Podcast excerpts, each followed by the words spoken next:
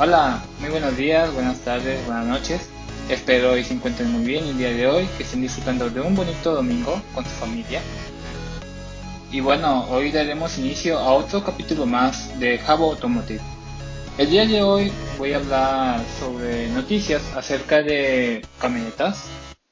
Supongo que muchos saben, pero a mí no me gustan las camionetas. Creo que lo he recalcado en varios capítulos anteriores eh, supongo que a mucha gente sí le gustan las camionetas, ya sean las pick-up, ya sean las van, las minivans o las SUV. Hay más gente que le gustan las SUVs, pero hay otros segmentos que le gustan mucho las pick-up. Pero ahí ya es de gustos. Como saben, a mí me gustan mucho los autos deportivos. También me gustan los autos sedanes y actualmente, que están muy de moda, me llaman la atención los autos eléctricos, como el Tesla Modelo 3. Y si eres nuevo en el canal o es la primera vez que escuchas un capítulo de Jabo Automotive, me presento. Mi nombre es Javier Morales Rodríguez. Actualmente estoy estudiando la licenciatura y pues bueno, te voy a estar informando sobre noticias relevantes de la industria automotriz, de este mundo automotor, sobre autos, pues sí, noticias eh, relacionadas a lo que es el automóvil eh, con sus diferentes clasificaciones, si son autos deportivos, si son camionetas, que es el caso de este capítulo, o no sé, si son autos de lujo, si son autos eléctricos, o inclusive otro tipo de noticias, lo voy a estar comentando aquí en este canal. Y pues como ya les comenté anteriormente, el día de hoy pues toca hablar de camionetas. La primera noticia que recopilé fue el lunes y tiene que ver con la marca SEAT. Esa noticia se titula así. Seat Tarraco, ahora con tracción delantera, cambio automático de SG y con un motor diésel de 150 CV. Ok, aquí la noticia nos comenta que pues Seat anunció pues un nuevo conjunto de motopropulsor para el modelo Tarraco, un SUV del segmento D de unos 4.73 metros de longitud que bueno se sitúa por encima de la Teca en espacio y viene a competir con algunos rivales como el Skoda Kodiaq, el Peugeot 5008 o inclusive el Hyundai Santa Fe. Y bueno, a partir de ahora es posible configurarlo con cambio automático, o sea, con transmisión automática. Recuerden que hay transmisiones automáticas y transmisiones manuales. Y un propulsor turbodiesel de 150 CV y con tracción delantera. Eh, los vehículos hay con tracción delantera, con tracción trasera, tracción a las cuatro ruedas. Así que, bueno, este modelo es tracción delantera. Eh, algo que nos comenta más la noticia es como que la configuración ideal o la más lógica. Hasta el momento, quienes deseaban un SUV de la firma de Martorell con la mecánica turbodiesel de 150 CV y unos 360 Nm de par Tenía tan solo dos posibilidades. Una era con tracción delantera manual de 6 relaciones o la otra era con una tracción integral 4 drive con un cambio automático de SG de doble embrague y 6 relaciones. ¿A qué se refiere con relaciones? Es más que nada a los cambios. Por ejemplo, si tú tienes una transmisión manual, pues tú tienes el cambio de primera, segunda, tercera, cuarta. A eso se refiere con 6 relaciones. Y bueno, seguimos con la noticia. Ok, SEAT detectó la necesidad de un 1.5 TSI de 150 CV en el Ibiza. Y también se han dado cuenta que pues debe de ofrecer lo que es la tracción delantera con un cambio automático, ya que es la combinación más racional, o sea, la más ideal, la mejor. Por un lado, el Tarraco es un coche que por dimensiones está pensado para hacer largos viajes en familia, de ahí lo interesante del 2.0 TDI de 150 CV el cual es un motor con sobra. Al tener ese tipo de motor, eh, la camioneta, en este caso la SEAT, va a tener unos buenos consumos en lo que es el combustible, dado que como tiene un motor más o menos grande de 2.0 litros y supongo que la camioneta no debe ser tan pesada, pues no ocupas requerir tanto esfuerzo del motor para que realice sus labores. Ok, según esto, la noticia nos dice que la camioneta de SEAT va a ofrecer unos 6.5 litros por cada 100 kilómetros reales. Eh, pues en este caso, pues van a optar por una transmisión automática y con el motor que van a incluir, pues también eso va a favorecer un poco a que tenga buen rendimiento de combustible. Claro, muchas veces a nosotros nos dicen, si este vehículo, en este caso la SEAT Tarraco, te va a dar 18 kilómetros por litro. Pero pues ya en la vida real, en las condiciones reales, pues no nos da los 18 kilómetros por litro. Nos da a lo mejor 16, 15, que eso también ya depende de la marca, del modelo y de la mecánica del vehículo. Dado que en condiciones ideales todo es perfecto, podemos hacer cualquier cosa, lo que nosotros queramos, pero ya en la realidad es muy diferente. Muy bien, siguiendo con la noticia. Nos comentan que ese nuevo conjunto estará disponible en los acabados Style, Excellence y en el Deportivo, el FR, así como en las versiones de 5 y 7 plazas, y en el 2021 van a lanzar una versión híbrida enchufable, para así pues darle cara a esos rivales como el nuevo Kia Sorento PHEV de 265 CV, que pues ya se anunció el mes pasado, en agosto, y para esto, el SEAT va a compartir la mecánica con el Cupra, el Cupra Formantor, para ser exactos.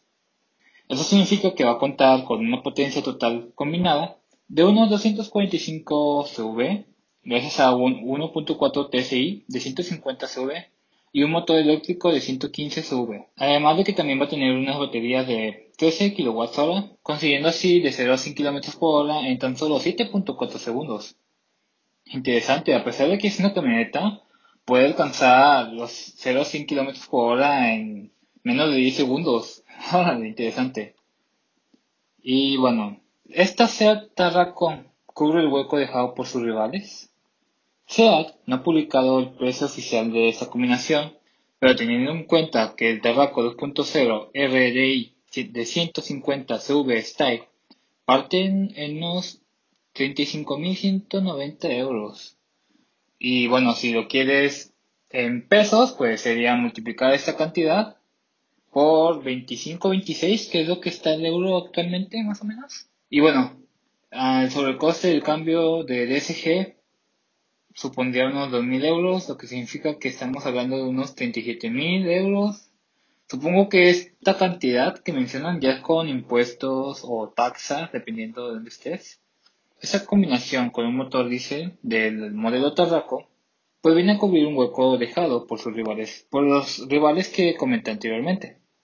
El Hyundai Santa Fe 2.0 CRDI de 150 CV solo está disponible en versión manual por unos 27.000 euros, siendo necesario dar el salto hasta el 2.0 SRDI 200 que tiene un precio de 43.100 euros. Para contar con cambio automático. En contraparte, el Skoda Codillac pues tiene la misma problemática que su competencia y el Peugeot 5008 pues no presenta ese nivel de potencia intermedio ya que pasa del 1.5 Blue HDI de 130 al 2.0 Blue HDI de 180.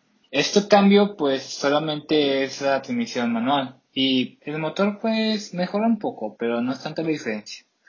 Entonces como que pagar buena cantidad por tan poquitas diferencias como que pues no lo vale tanto. Bueno, al menos es mi opinión. Y eso sería todo por la noticia de hoy. Se me olvidó comentarles que el día de hoy, o más bien el capítulo del día de hoy, está un poco cargado de noticias, pero creo yo que son muy interesantes. Y bueno, Siguiendo con las noticias, esta de la cual les voy a comentar a continuación tiene que ver con la marca de lujo de Nissan, la cual es la marca Infinity, y el modelo de camioneta, en este caso una SUV también, dado que este capítulo de hoy vamos a hablar sobre SUVs. La noticia se titula así, Infinity QX80 2021 se actualiza con ligeros detalles. Esta noticia fue publicada el 7 de septiembre y actualizada el 8 de septiembre, es decir, entre lunes y martes de, de esta semana. Infinity ha decidido darle un nuevo toque a su buque insignia, que es el QX80 del 2021. Con algunas mejoras tecnológicas y también de equipamiento, pues en todas sus versiones. O sea, viene una nueva era. Es como que lo que quiere dar a entender Infinity. Empezando por el diseño, este modelo agrega pequeños detalles estéticos que realzan su figura. con la combinación entre cromo oscuro y negro en la parrilla. La parrilla es la parte de enfrente, es la intersección entre el cofre y la defensa de la parrilla. Y en el resto de la carrocería, que se vieron por primera vez en la edición del 30 aniversario lanzada este mismo año, integra unos nuevos rines de 22 pulgadas en cromo oscuro, uh, de seguro se han de ver bien bonitos, que combinan a la perfección sin importar el color de la carrocería que se elija. Al interior del nuevo XQ80 del 2021 contará con un tapizado de tricot grafito, así como un revestimiento en los asientos de cuero de semianilina acolchado y una moldura de charcoal bull. Estamos hablando de materiales de alta calidad, supongo. Cabe mencionar que todas las versiones ya cuentan con el espejo retrovisor inteligente SRVM de segunda generación que pues tuvo su primera aparición durante la actualización del modelo el 2018, además de que integra una pantalla LCD de casi 10 pulgadas, que esto viene a sustituir el espejo convencional con el apoyo de una cámara trasera. La propulsión de este SUV, diseñado para albergar hasta 8 pasajeros, se ve comprometida por el ya conocido motor V8 de 5.6 litros y unos 400 caballos de fuerza, acoplado a una transmisión automática de 7 velocidades. Por ahora, esta actualización está prevista para salir al mercado estadounidense. Sin embargo, esperamos que también llegue a nuestro país. Por lo pronto, la venta comenzará en, las próximas semanas. Muy bien, ahora vamos a seguir con la siguiente noticia, la cual tiene que ver con uno de los rivales del Seat Tarroca. Y la noticia dice así. Peugeot 5008 2021. Características, fotos e información. Esta noticia también fue publicada el 7 de septiembre y también la actualizaron el 8 de septiembre, o sea, salió entre lunes y martes, ya en lo que salió y la editaron. Y bueno, la noticia nos dice lo siguiente. Era cuestión de días para que la variante para 7 pasajeros del 3008 también anunciara su actualización. El Peugeot 5008 del 2021 se renueva de una manera fresca y novedosa en el campo de la tecnología sin alterar la promesa europea de versatilidad que llega con una tercera fila de asientos. El frente es una calca del renovado 3008, o sea, es, una, es como un copy-paste, o sea, literal, es lo mismo que el nuevo Peugeot 3008. Asimismo, el Peugeot 5008 pues estrena las mismas luces LED en forma de garra, la parrilla de efecto túnel que pues está extendida hasta los faros y un rediseño de fascia con un toque más agresivo. La trasera recibe también cambios más discretos y unos trazos más cuadrados. O sea, pues sí, la renovaron en diferentes aspectos. Estos cambios de diseño hacen que pueda aprovechar mejor pues, su espacio interior.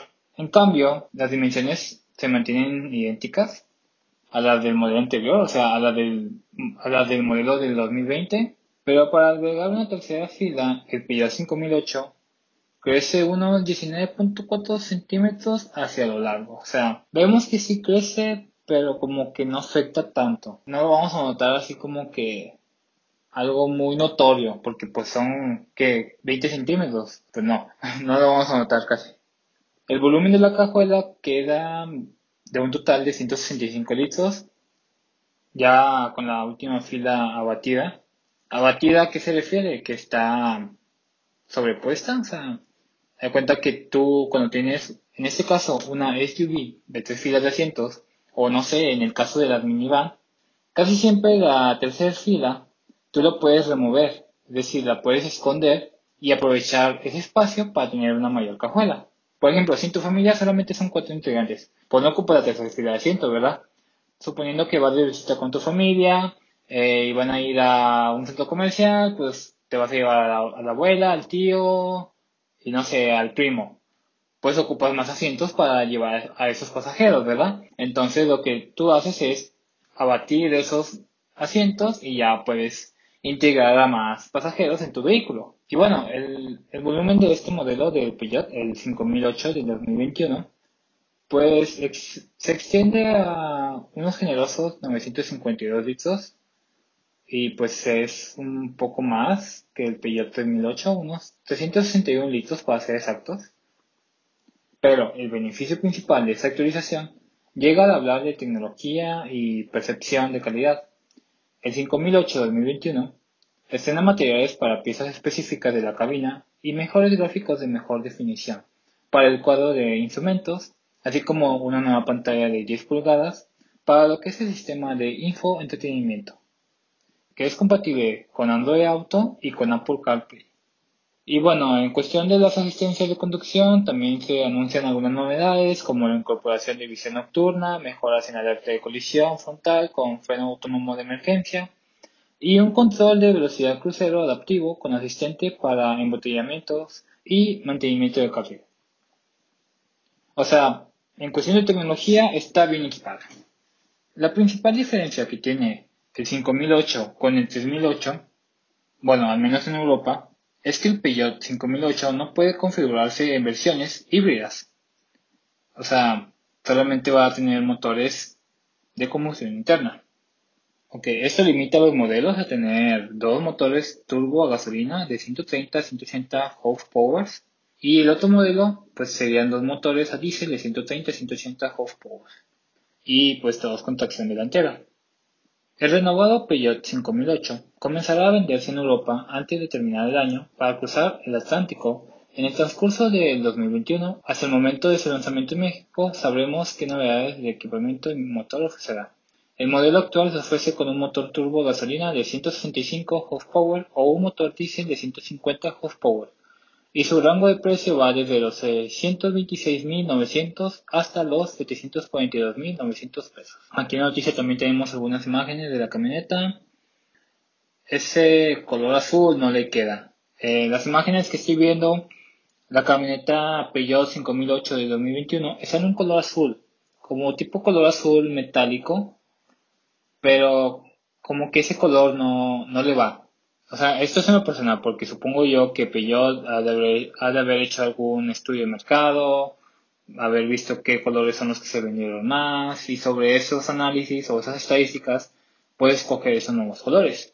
Pero si les soy sinceros, a mí no me gustan las marcas francesas. Así que eh, a mí no me interesa mucho este modelo. No sé si hay gente que lo use la Peugeot. Bien por ustedes. Supongo que esta noticia te de haber llamado la atención un poco si es que te gustan las camionetas. Recuerden, este capítulo es sobre camionetas SUV. Y bueno, nos vamos a mover un poquito en la parte interior de Europa. Vamos a pasar de Francia a Alemania con una marca de autos alemana.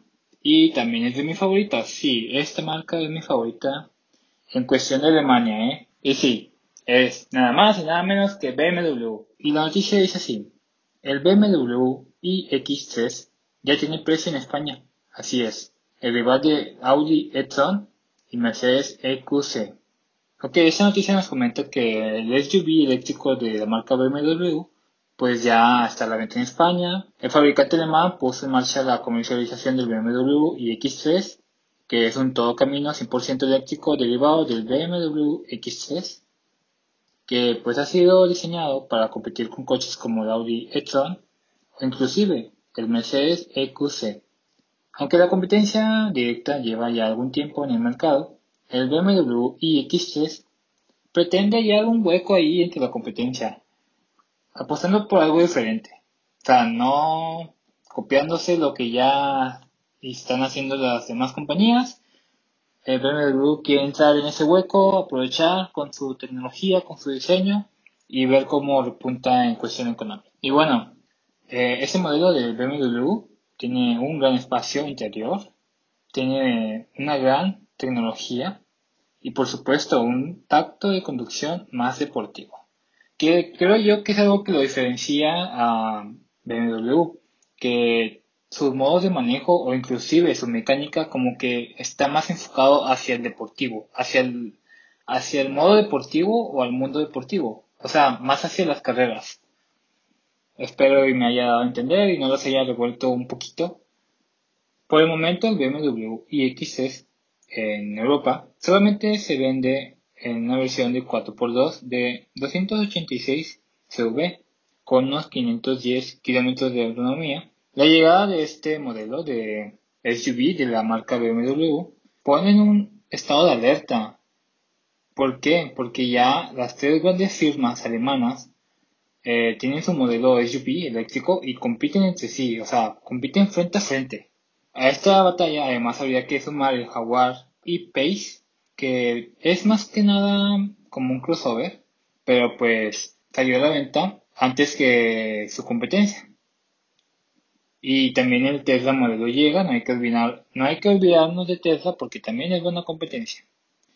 Que si bien se presenta como uno de los modelos más prometedores por precio y autonomía, aún tendremos que esperar hasta finales del 2021. Sí, hasta el final del 2021, todavía falta mucho.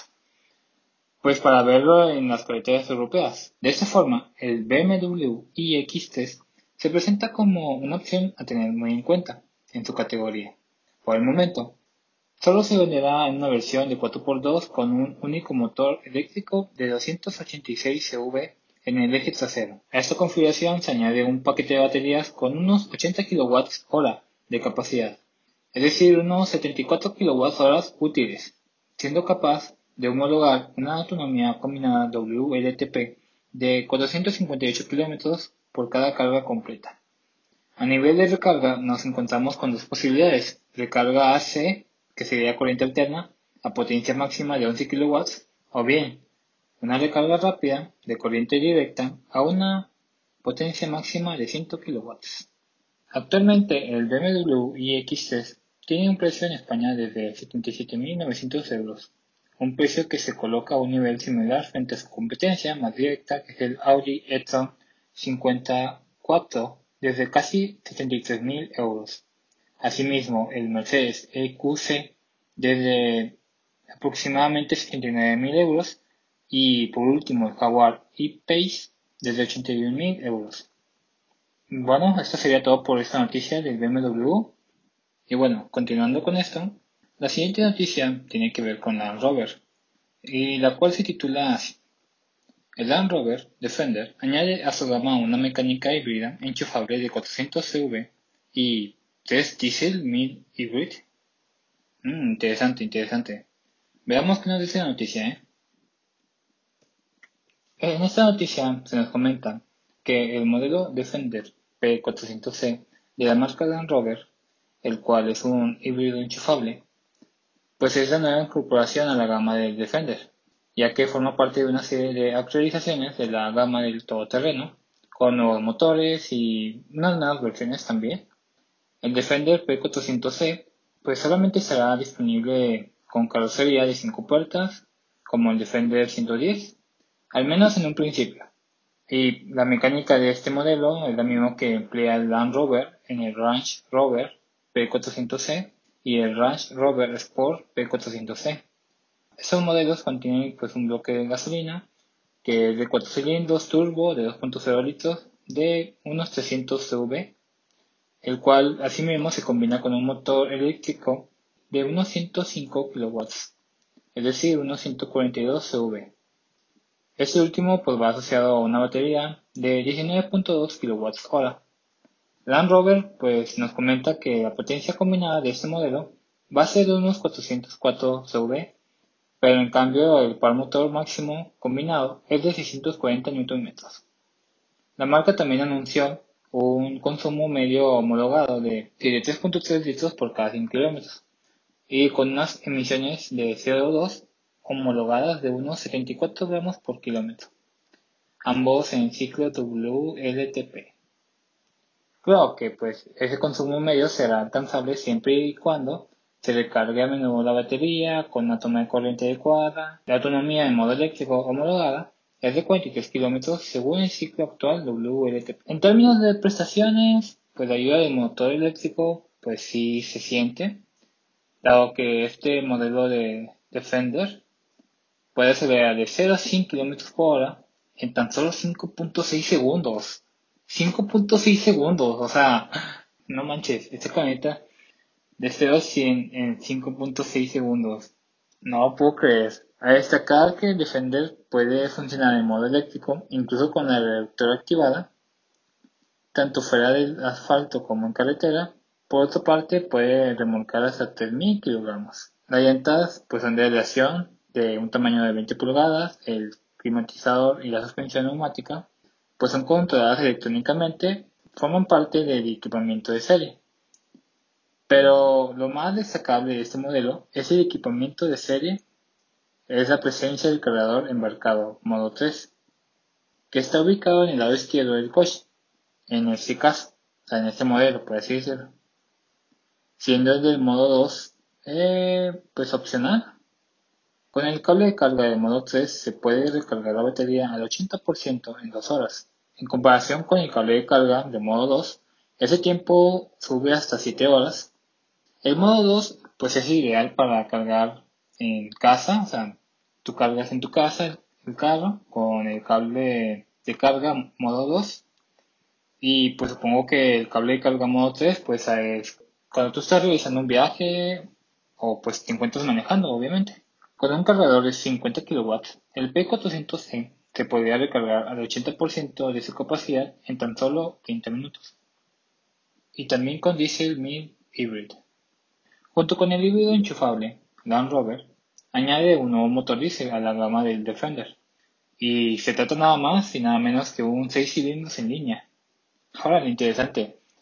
¿Por qué es interesante? Porque muchas marcas ya no están pasando por un motor 6 en línea.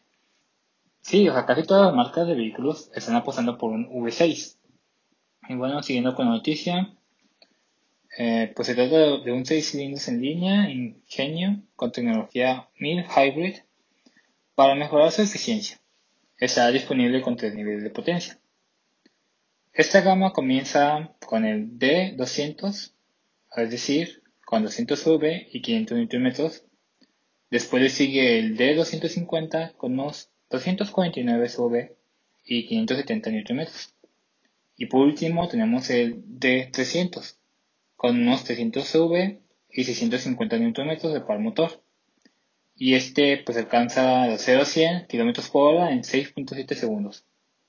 Ahora, aún así es impresionante la cantidad de tiempo que tarda en llegar de 0 a 100. Esta nueva variante diésel con tracción integral presenta un sistema de reparto del par motor, variando de forma continua y tiempo real la cantidad de pares que recibe cada eje en función de una serie de datos recopilados por sensores, como la velocidad o el ángulo de la dirección, asimismo también el entorno del vehículo.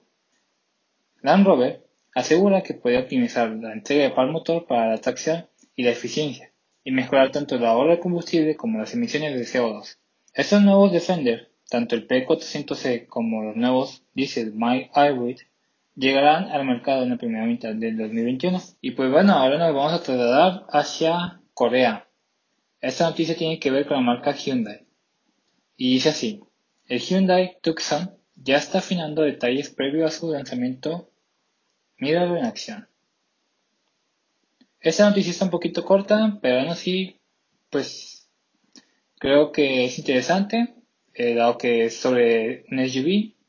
No hay que dejar de lado a las marcas coreanas, dado que tienen buena tecnología en cuestión de seguridad.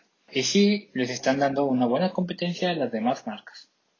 La nueva generación del Hyundai Tucson está cada vez más cerca y como en todo desarrollo de vehículos ha pasado por toda una serie de pruebas para asegurarse que pueda entregar todo lo que la marca ha prometido y lo que sus clientes esperan. Bueno, Hyundai presentó algunas imágenes de esta etapa de desarrollo. Cabe destacar que este anuncio que realizó Kia pues va más hacia el mercado europeo, pues ellos mismos han descrito como desarrollada y construida en Europa, para Europa un mercado que tiende a tener ciertas diferencias marcadas en cuanto a motorizaciones y algunos elementos de equipamiento. Entre las pruebas que la marca muestra están las de arrastre del remolque, climas extremos, tracción en situaciones difíciles, rigidez de la estructura al cruzarlo en desniveles, que lo obligan a dejar dos llantas en el aire de forma diagonal. También están las pruebas de filtrado de sonido a la cabina y cientos de otras cosas más que se le hacen a los vehículos. Otro detalle es que en estas imágenes que mostró la marca Kia, pues es que eh, la apariencia del modelo final, que si bien sigue estando fuertemente cubierta por camuflaje, pues no deja ver tantos detalles como el de la parrilla, que es muy parecida a lo que presentaban hace unos días. Y bueno, en cuanto al modelo para el continente americano, las pruebas están en una fase avanzada, pues no debería haber tanta separación entre la presentación y el estreno de la nueva generación para Europa y para América. Cabe destacar que algunas configuraciones mecánicas pues pueden variar de mercado a mercado, o sea, puede que la mecánica cambie un poco con la versión de Europa que con la versión de América.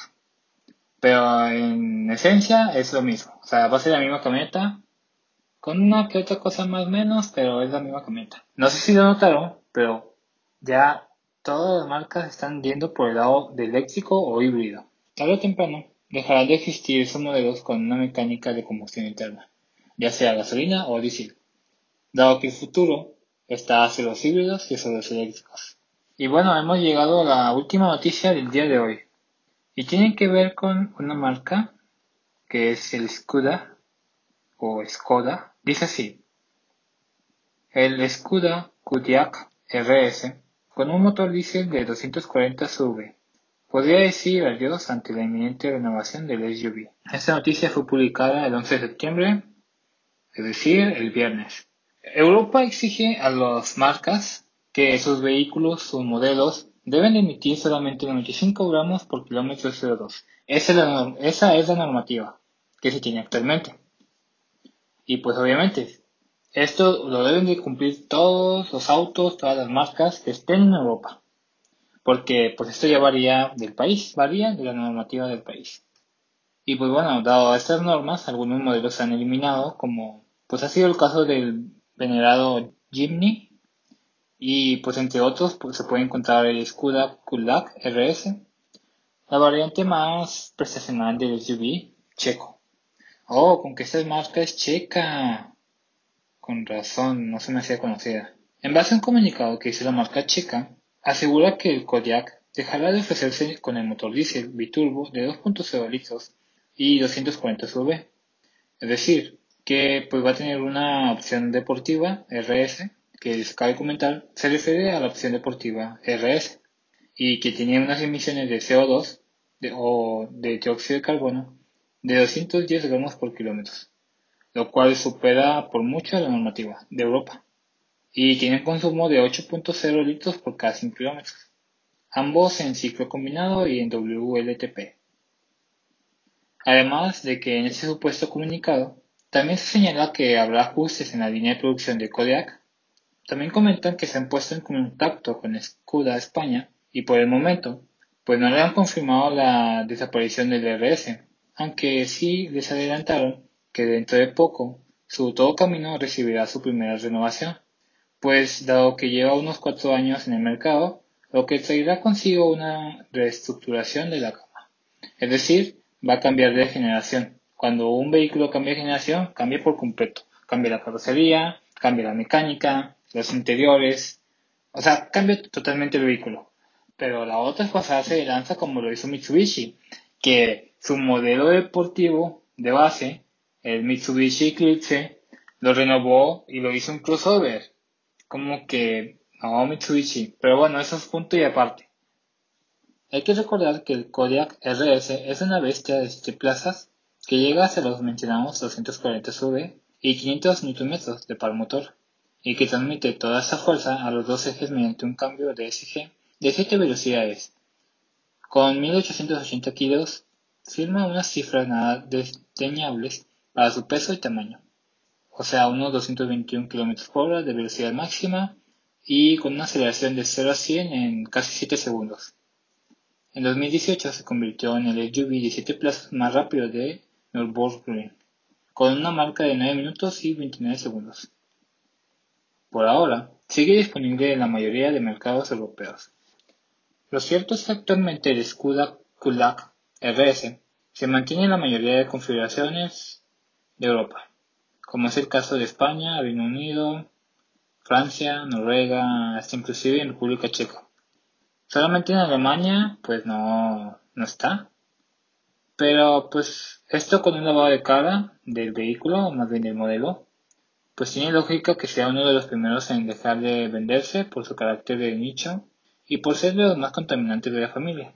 De hecho, en el propio comunicado del que se hace con la publicación británica, se afirma que el Kulak RS va a ser revisado y mejorado en esta renovación. Pues se deduce que no están los planes de la marca eliminar este modelo de vehículo de su SUV, sino que como el resto de la gama sufrirá un, lavado de cara, por así decirlo, Y pues lo lógico es que equipe una nueva mecánica, que bien podría ser térmica, ya sea gasolina o diésel o incluso híbrida enchufable. Y es que, por ejemplo, el nuevo Skoda Octavia RS, que tiene programado empezar a comercializarse entre este mes de septiembre y octubre, en el caso de España, cuenta con hasta tres variantes, una que es PHEV de 245 CV, un modelo de gasolina de un 2.0 TSI y la última variante que es de gasolina, que es un 2.0 TDI pero de 200 CV. Sea como sea, pues es de esperar que la alineación de el RS pues venga de la mano de que vaya a ser sustituido por un nuevo modelo.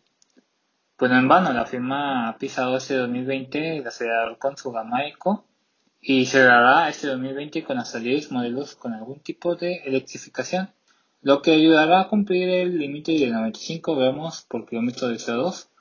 O bueno, eso esperemos. Y pues bueno, esto ha sido todo por el día de hoy. Espero que hayan disfrutado de las noticias. Sí, sé que fueron bastantitas noticias, estuvo un poquito largo el capítulo, pero se me hizo interesante la verdad. O sea, no soy fanático de camionetas, lo recalco, pero hay algunos modelos que sí me agradan. Y es interesante saber cómo muchos modelos, o por lo menos la mayoría, ya están implementando los motores híbridos o hasta inclusive un motor eléctrico. Lo que más me sigue sorprendiendo de las camionetas es el tiempo que alcanzan de 0 a 100. O sea, no, no, no, no. Si ya por sí los deportivos, creo que los modelos más actuales de Ferrari, de Lamborghini, entre otros, creo que alcanzan el 0 a 100 en 2.5, 2.6, 2.9, o sea, en 3 segundos. O sea, es una barbaridad. No, no, estas camionetas sí que vuelan. Y pues nada, hemos llegado al final de otro capítulo aquí en How Automotive. Te agradezco, te hayas quedado hasta el final, hayas escuchado todas las noticias que tenía preparado para ti. Y pues si quieres seguir, estar al tanto de más noticias, del mundo automotor, sobre vehículos, pues invito a que me sigas y nos vemos en otro capítulo la siguiente semana aquí en Jabo Automotive.